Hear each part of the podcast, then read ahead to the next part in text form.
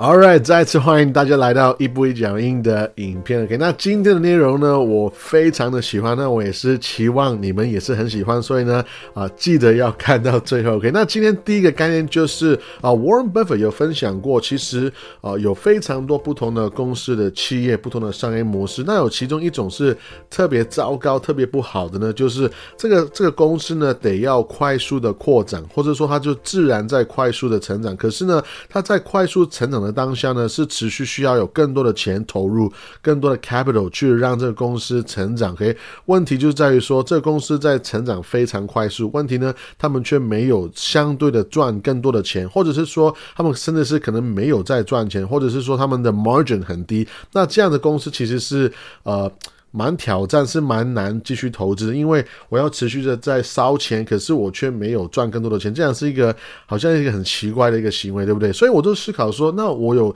这样子的一个基准，说是不好的公司、不好的商业模式的话，那我可不可以反过来想说，诶，如果这公司在快速成长，然后呢又不需要很多的成本来扩充，然后呢他们同时又有一个非常高的 margin，非常大的一个赚钱的空间，那这样子的公司是不是就？很值得投资的呀，所以今天呢，我会稍微讲一些 case study 来帮助我们去寻找今天这个市场上面有没有类似这样子的一个好公司。OK，那我想要指出的一个最好的例子之一呢，就是 Adobe。OK，那我都我们都知道这个是过去十年的一个。非常成功的一个啊一个公司，非常非常赚钱，而且呢，它的股价也是成长非常多。你看这边是二零一三年到啊现在八年的时间呢，其实已经这公司有成长，可能十六倍、十七倍那么多。OK，可是我想要指出的是，在零八年的时候呢，这公司其实是三十三块美金，也就是说，在零八年到今天，其实它已经成长了二十倍以上来。那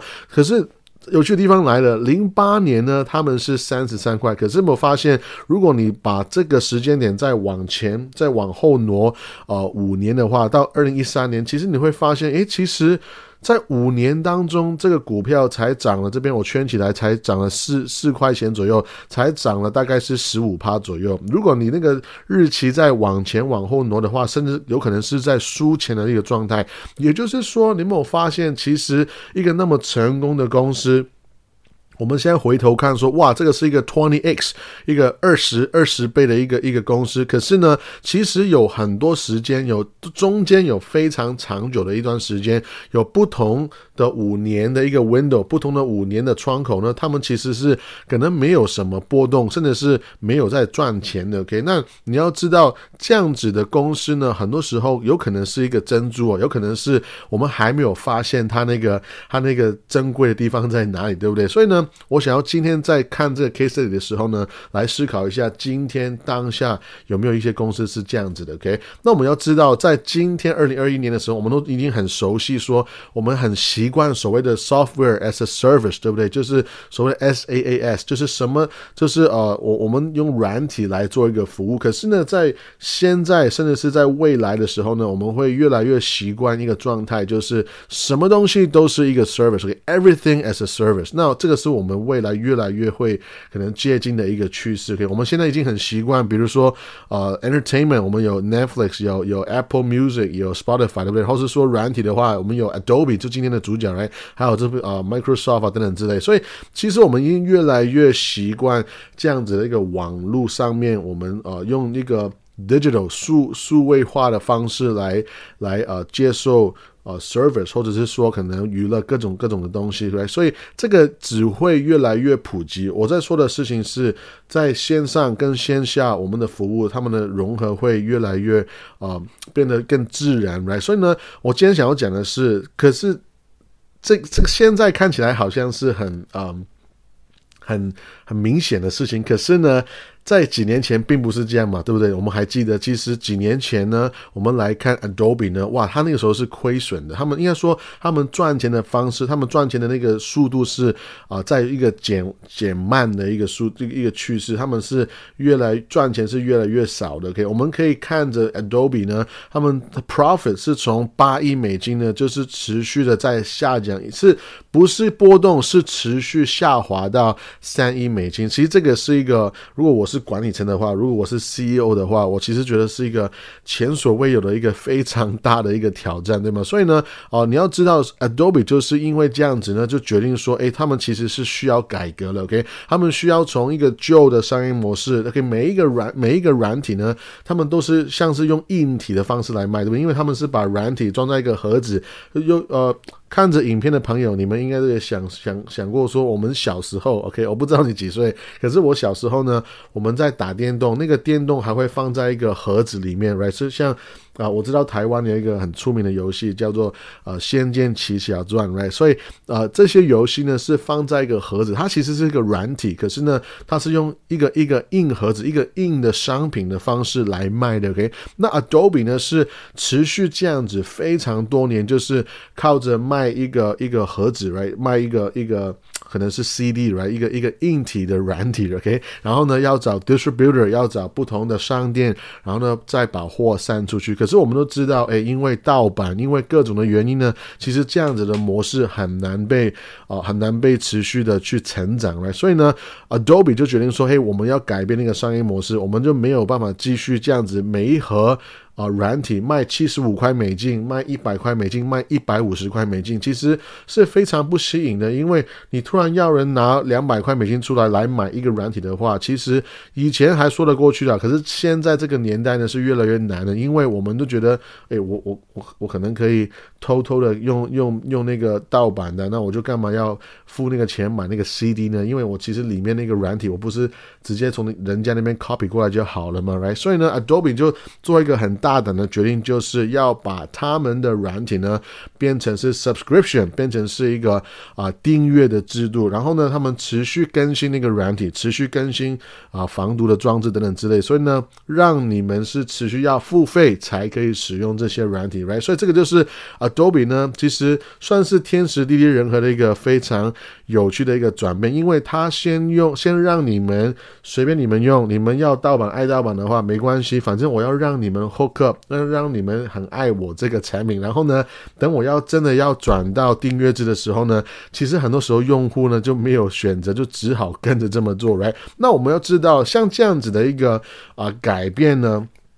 在过去十年，我们是看到非常多的，因为呃很多的公司需要转型，因为网络的关系啊，持续在进步，持续在在发展，甚至是完全颠覆原有的商业模式。我们是常常在看到，所以一般来讲呢，我们可以看到这些公司的转变呢是有三个方式，一个就是所谓的 shock，shock 就是说，它这公司可能因为外来的因素，甚至是一些 threat，甚至是可能是一个一个危机呢，让它得要瞬间要这么做，比如说。呃。Apple 的出身，所以呢，Nokia 呢，你会发现它完全需要整个策略要全部改变，因为因为这个世界不再用不再用那个笨笨的手机，他们现在用的是聪明的智慧手机，right？所以呢，呃，Nokia 算是一个在 shock 里面一个一个完全是很大的震荡里面改革的一个公司，right？再来呢，我们看最右手边这个 Evolution，就像是哦，可能是微软这种公司呢，他们是有一个长期的计划，或者是说 Google，right？他们有一个长期的计划，然后持续在投。投资持续在啊，就是啊，研发一个新的产品出来，然后那个产品。研发出来呢，可能是一个很大一个革命性的一个改变，right？所以这个叫做 evolution。那今天我们在讲这个 Adobe 呢，它比较像是 shift，OK？因为它在原有的这个服务呢，它要再从硬体，就是卖一盒一盒的软体的方式呢，变成说，哎，我要把它真的变成是软体，在网络上面卖这个软体。所以从这个硬体在在实体商店上面买软体这个方式，转型到这个网络上。面的 subscription 的订阅制度呢，是一个 shifting，是一个慢慢转移的过一一呃一个过程。那里面那个很好的例子就是叫做 Adobe，OK？那我们需要看一下，如果当我们在讲这个 shifting 这个慢慢转移的一个过程当中呢，我想要跟你们来分享一个叫做 fish model，这个叫做鱼的模型的一个概念。其实也不能不是是是一个很简单的概念，它只是在跟你讲说啊，我们像这个这个图呢，有有两条线，一个是十的线。叫做 revenue，就是它的呃营运的一一个一个收入，right？然后呢，虚线就是 cost，就是成本，OK？那当我们在做这个转型的时候呢，很明显我们的营收呢就会下滑，因为我我本来我所有的人力物力，我所有的呃 marketing 行销的策略都在卖这个一盒一盒的软体，对吗？可是我现在要分配我的资源去推这个线上的订阅模式，所以当我在把我原有的资源去这么做的时候，而且尤其是我原来的商业模式已经在下滑的时候呢，其实你会发现我的 revenue 呢就会下降的蛮快的。同时，因为我在投资在新的商业模式、新的订阅制度的时候呢，我的成本、我的 cost 也在有一个上升的一个趋势。可是，当这个商业模式越来越成熟的时候呢，你就会开始看到这两条线有一个转弯，也就是说，我的营收开始会做得越来越好，越来越多人啊要。就是做这个订阅制度，然后来来订我的 software，我的软体之后呢，然后呢来抵消掉我的原来硬体的啊，这是实体商店卖软体的那个下滑的一个速度。OK，所以我的营收在成长，同时呢，其实我在推网络上面的东西的时候呢，我的人力的成本、各种的成本也会越来越低，也会开始在下降。所以你会看到这个这两条线最后呢，就会呈现像一条鱼的一个状态。OK，那我们也知道这个这个图也是在重新。再跟你分享一次，如果你不熟悉所谓的订阅制度的话，那通常原始的一个呃，就是卖东西的一个方法呢，就是有 product，然后呢，就是有不同的通路，right，就是可能有商店，有有 Walmart，有 Target 等等之类，然后呢，再通过这些不同的商店来接触不同层面的一些顾客。可是现在呢？今天我们有网络之后呢，我们只需要在我们的平台把我们的软体、把我们的商品做好之后，我们就自然会有网络呢，有可以有不同的方式来把我们的商品就是推到每个人的身上。这个就是现在网络上面的一个好处。OK，那这个图呢，我觉得非常非常重要。如果你看得懂这个图的话，基本上这可能就是我今天影片的一个核心了。因为它，如果你明白这个图呢，它将会带我们去寻找下一个像这样的一个例子，对不对？所以呢。啊，这个图呢，重要性在于说，蓝色是 revenue，然后就是营收，然后呢，黄色那个线，你看到在下降的呢，就是啊，我刚刚讲到 Adobe 呢，在零呃二零一二年开始，他们在。呃，卖的那些软体呢？这一盒一盒七十五块到一百五十块美金一盒的这种软体呢？如果你听得懂我在说什么么的话，像是呃微软或者 Microsoft，right？像是 Windows 以前老的 Windows，Windows XP 或者是说 Windows 啊 Office，OK，其实也是这样子的，有一盒一盒这样子卖，对不对？可是这样子的商业模式呢，越来越不吃香之后呢，你看到黄色这个线是越来越在下滑的趋势，然后呢，Subscription 红色。这这个线你看到，其实在啊慢慢慢慢在啊成长的时候呢，所以你会发现一加一减呢，你有没有发现 revenue 其实好像啊没有什么涨跌？那这个如果你没有认真去认识它的商业模式的时候呢，你再回头看，你会觉得说这个公司，如果你只是在看外外面的话，只是看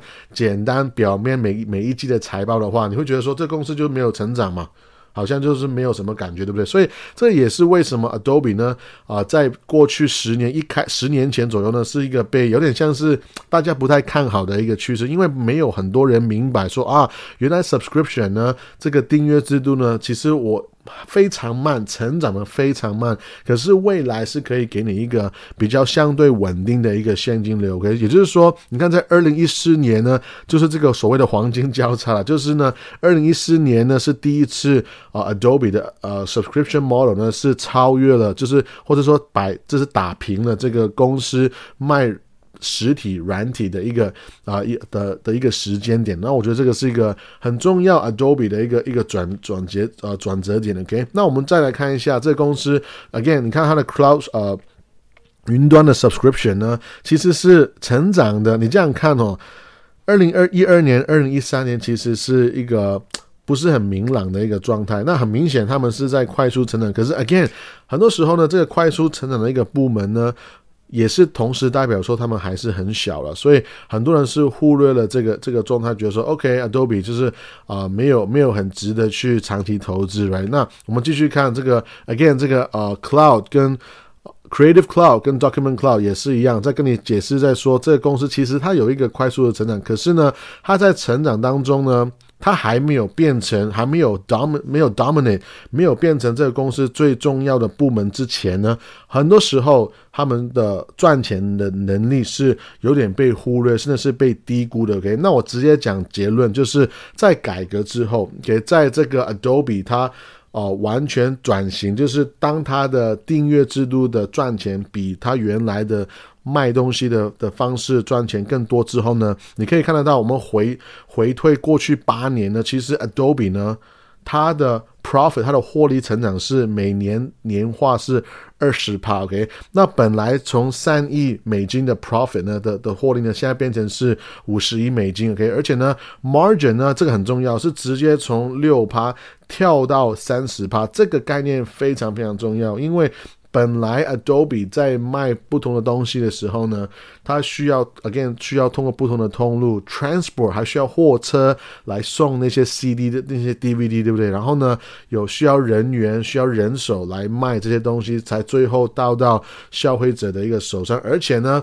顾客买到这个软体之后，诶，它是一个 CD 嘛，Adobe 的 CD 嘛，所以其实呢，我可能买一买买到手上之后呢，我就好几年我都不想要在在 Adobe 身上花钱，因为我觉得说，哇，我已经一次花了两百块美金，然后我就觉得说我就是要用一辈子，我都不想要再更新，对吗？所以这个就是呃原来的商业模式跟一个持续的现金流的一个一个订阅制度的一个最大的一个分别。OK，那所以 again，如果你在这个时时段你花，我们这只做一个简单的一个一个呃概念，就是说，如果你在这个时间点你去花一万块美金去投资 Adobe 的话，你今天会有十七倍的一个回报。那如果这个是一个啊，again，这个是一个完全真实的看着 Adobe 成长轨迹的一个一个概念。OK，那今天呢，当我为什么要花时间跟篇幅跟你解释 Adobe 这个这个商业模式的一个转型呢？是因为我认为呢，在今天我在思考。说，诶，假设我在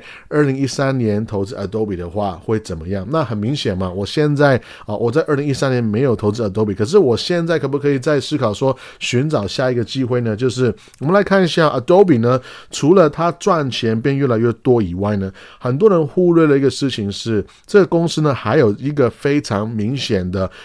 本一笔的一个膨胀，我们叫 P/E expansion。OK，你看一下，在啊二零一二年的时候呢，它大概呢，这公司的 P ratio 大概是二十五呃二十左右。你看这个是这五十嘛，大概是一半或者是以下。这个是这个公司像我前面讲的，在它的营收好像不太。呃，不太涨，没有什么成长性的感觉的时候，因为他们原来的业务在下降，然后呢，subscription 订阅在上涨的时候呢，所以感觉是没有什么涨跌嘛。如果你记得前面那个啊，给你看那个营收的图的话，OK，所以呢，因为这个公司没有一个快速成长的一个趋势呢，所以这个市场就给他一个 OK，好像是二十二十五左右的一个本益比。可是呢，很快我们快涨到现在，是我们已经。证明那个 subscription model 是有用的时候呢，你会你可以看得到这个市场啊，给 Adobe 的一个平均的 P/E 值呢，是我的天呐，是五十，OK，所以也就是说，因着这个市场对这个公司的估价的看法不一样的话，所以呢，它本身它的获它的这个股票的总 total 的回报率也会直接的增加。而这个增加是跟这个公司赚钱增加是无关的。我再讲一次，这个纯粹是市场对这个公司的看法不一样，所以呢，它的股价上涨的速度是远远超过这个公司赚钱啊，这是跟上的速度是完全无法相相比的。OK，而我今天呀，你刚刚可能已经看到我的投影片跳进来，就是呢，我要跟你分享的是，我认为 Viacom，OK，V I A C 呢，这公司呢，其实很接近，很像，就是我会觉得。说很像在二零一三年的 Adobe 一样，因为我觉得这个公司是非常非常被一个低估的状态，而且当我在回想说，像我一直以以以往以以往呢，就是一直是一个。很保守型的投资的方式的话呢，我认为我买这公司我是完全是可以安心睡觉。OK，我们来看一下这公司值得讲的是，因为他们从原始的 cable，就是我们所谓的那些有线的一个一个订阅呢，变成是网络的 streaming service，就是网络的一些一些订阅的时候呢，我就看到这个公司呢会有一个很大的 potential。我们现在看到 Disney Plus。这样子飞快的成长，我们看到 Netflix 过去的成功，可是呢，其实有其其实光是 Disney 哈，我这样讲哈，Disney 的成功呢，就已经可以让我们看到，当你拥有一个很大的 library，当你的、你的、你的库存有很多很多的内容的时候呢，其实你把这些内容拿出来再创作，拿出来再卖的话，其实是一个非常大的一个，我认为是个非常大的潜力，非常大的一个呃获利的一个潜力。我认为 Viacom 呢是很多人还没有看到，呃，它。快速成长，未来五年、十年所拥有的一个潜力，尤其是我待会讲到估价，我认为是啊，实在是太夸张了。OK，那我想要先讲一下，呃，这个。公司它从呃 TV cable 从 cable，然后呢在新加所谓的网络的 streaming，就有点像是 Netflix，有点像是呃 Disney 的这样 Disney Plus 的这样子一个呃服务的时候呢，我我常常会开玩笑说 Paramount 这个你们都认得这个这个商标嘛，对不对？这个商标呢，然后如果他们来做。呃，一个一个订阅制度的话，我就会开玩笑说，他们就有点像是穷人的 Netflix 嘛，OK，他们未必说一开始的收费就会像 Netflix 一样一样的收费，可是它只要。啊，比它便宜，或者是说它的内容有不一样的话，基本上就已经有差异性。就有差异性的话呢，就会吸引到不同的族群跟不同的观众，就是那么简单。所以今天这个公司呢，它要从原始的 TV cable 要变成一个网络的一个订阅制度的话呢，那我就会觉得说，诶，他们首先很值得去，应该说很很值得去拿来跟 Adobe 相比的话，就是他们的 margin，他们的 margin，他们可以。啊，我认为他们是可以非常啊大程度的去增长他们的获利的一个一个一个毛利率跟净利率，因为他现在呢，可能他搞那么久，到最后呢，可能是赚个十趴左右的一个一个净利率，可是你不要忘记，当我要。推销这个 TV cable 的时候，哇，我还需要 sales，我还需要拉那个什么 K cable 的线，我还需要那个盒子等等诸如此类。可是如果今天我把这一切的东西都是放在只是网络云端的一个输出的时候呢，你会发现。等我有，你看这边哦，我一年呢，我就增加了六百万个 subscriber，这边我增加了六呃六百四十万 subscriber 呃 subscriber，这个是一年的时间。你要明白的是，当我有一个网络的效应的时候，当我有网络在我帮助我的时候呢，今天我。呃，把比如说我我我做 marketing，我现在啊请了六百万个新的观众进来，OK，我是花了一些成本。可是今天如果我从六百万到六百五十万、七百万，OK，或者是说六百万之后再加一个、两个、三个 subscriber 的时候，我想要表达的是，这些新的 subscriber 呢，其实对这个公司所造成的成本是非常非常非常低的，OK，因为。我已经把我的名声做起来了嘛，OK？那我现在呢，我的我的系统已经设立好了。你们只需要来参加，你们只需要来 sign up，OK，给我你的电邮，然后给我钱，就可以使用我的我的商品。诶，其实在我这个角度来看呢，我诶，其实我成本没有增加，这个就是啊，这个呃，为什么 Disney Plus，OK，为为为为什么他们那么厉害的一个原因，而且是为什么 Disney Plus 它成长的那么快的一个速度的一个原因。OK，那我认为 Viacom 呢，就是算是一个诶，它它不会跟。Disney 来争老大，不会跟 Netflix 来争老大。可是你要他争老三、老四，我觉得他非常有实力这么做。OK，那我觉得我们投资不一定要买那些。最赚钱的，因为最赚钱的公司呢，已经有很多人在在争他们，而且是很多人在把他们买的越来越贵。我我我反而觉得说，一个有实力的、有稳定赚钱的公司，如果它的估价没有很夸张的话，我反而觉得说，他们因着他们的快速成长，他们的成长性呢，反而是让我觉得更吸引的。OK，再来就是呢，因为这公司啊，他们的呃，我说他们的。成长速度很快，以后呢，然后再带来，你看这边像这边六十五趴是他们的 revenue 的成长，他们的营收一年成长了六十五趴，这边是六十九趴，这是 subscription，就是我说的订阅制度的营收一年涨了七十趴，这个是他们的广告收入也涨涨了六十趴，所以 again，他们其实没有多做什么事情，可是呢，我没有多做什么事情，可是我的。获利却涨得越来越快，那其实 again，它只是在代代表说它的成本没有相对的涨很多。OK，还有一个东西就是今天呢，当我越来越多的商业模式跑出来之后呢，其实 Viacom 还有一个很大的优势，就是他们可以有不同的 bundle，有不同的。组合来赚更多的钱，也就是说，因着这个新的商业模式推出来之后呢，这个新的商业模式其实也会带来更多不同的商业模式。这个新的商业模式也可以带来更多不同的呃获利的一个方式。可以像这边还有可能是广告，或者是说呃联盟行销，或者说 licensing 各种的方式。这个是它本身一跟这个厂商方面赚钱的方式，他也可以把这个方式呢啊。不同的内容，或者说不同的客户、不同的厂商的客呃的内容呢，再包一包，再卖给他的客户来，所以这个就是。让这个公司呢更多的选择去做不同的事情，我觉得这个也是一个啊蛮好玩，应该说是我蛮期待会看到的一个接下来会看到的一个事情。OK，还有一个最重要的事情就是我前面讲过，像 PE expansion 这个概念，OK，因为其实你看一下像啊 Apple 呢，我觉得是呃可能是我过去啊五六年可能是一个其中一个比较成功的的投资之一。OK，那因为很简单嘛，Apple，你看在二零一九年的时候，它其实它的 P ratio，它的本益比才十二。我们在说的是一个科技股，一个快速成长的公司，一个是全世界最赚钱的公司之一，可是它却在本益比十二左右来交易。那你你怎么会不不对它有兴趣呢？对不对？那现在很明显，它已经涨到像。其他的科技股一样，可能是 Google、像 Microsoft 等等之类一样。那不过就是有点像是市场对科技股一般的一个估价而已嘛，right？所以也就是说，苹果涨得非常快，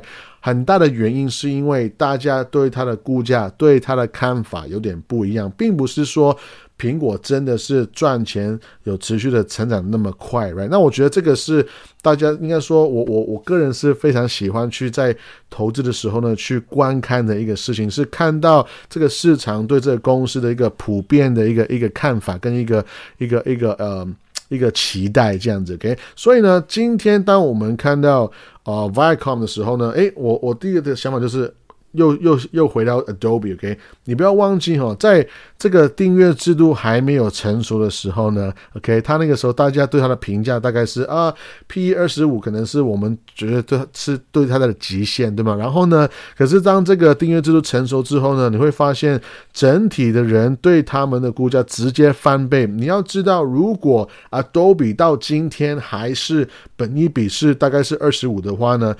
它的投资报酬率会直接。砍掉一半呢，也就是说，如果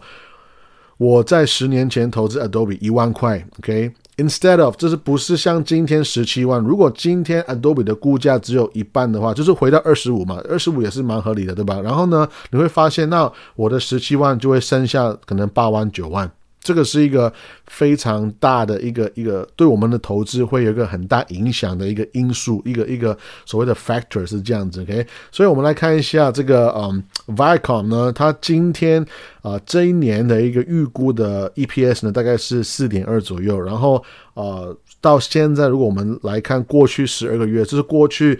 啊四季的财报来看的话，其实 Viacom 已经有四点三三的一个 EPS，which is 啊，如果你对于对应看今天这个股价呢，三十一块呢，其实它的本益比是六到七左右，所以我的我的。我的 thesis，我的想法很简单，就是这个公司呢在快速成长，它在转型到订阅制度当中，而且呢，这订阅当这个订阅订阅制度呢，已经是证明是非常赚钱的。OK，而且呢，这个公司本身就算没有订阅制度这一块的成长来看，它也是在一个本益比六七左右的一个状态，所以我就觉得说，哇，这个。这个根本就是我我我我个人是我没有办法拒绝那个信，我就只我就只有这 就是继续买就对，这个就是我个人觉得对这个公司觉得很有趣的一个一个看法，我会觉得说五年后十年后呢，大家再回头看这个公司，他们会觉得说，诶，为什么我当年没有买这个公司？然后呢，我当年是错过了什么呢？我是错过了这个公司的快成长性吗？还是说我错过了这个公司的？那么便宜，这个这个这个本身这个事实，因为它的 P ratio 就是六到七左右，right？所以呢，呀，这个就是我今天的分享哦，希望你们喜欢，那我就下次见，拜拜。